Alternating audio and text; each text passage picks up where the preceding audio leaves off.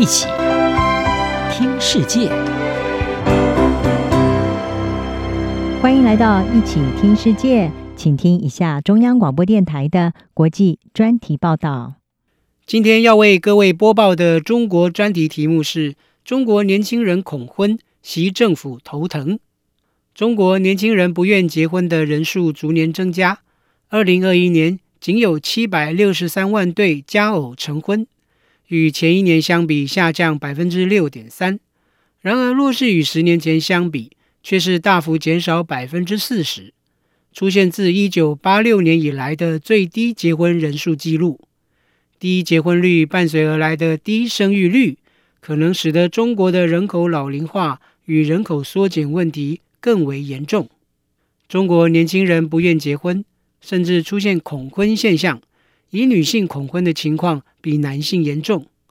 许多年轻女性表示对婚姻不再有兴趣，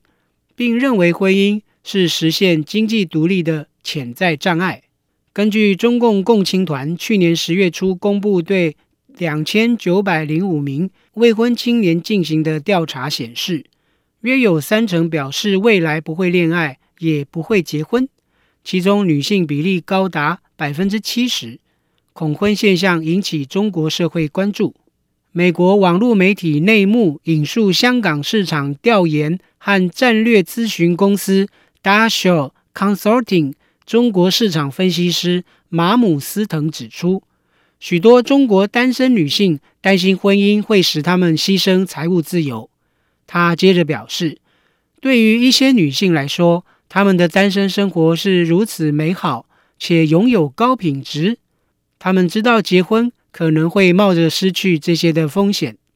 此外，根据中国求职网站智联招聘二零二一年的一项调查发现，百分之四十三点五的未婚女性受访者不愿结婚，主要是担心会降低生活品质。在同一份调查里，有百分之五十三点六的受访男性表示，他们保持单身的主要原因是他们认为缺乏。养家糊口的经济保障，除了可能失去财务自由与生活品质，传统女性步入家庭需要扮演相夫教子的角色，带给女性更大的压力。若是婚后继续工作，成为职业妇女的妻子，压力往往超过丈夫。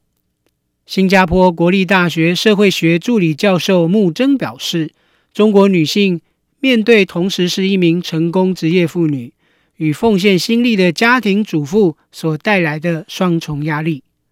木真告诉网络媒体内幕说，更多受过高等教育的女性正在推迟或放弃婚姻，以远离压力。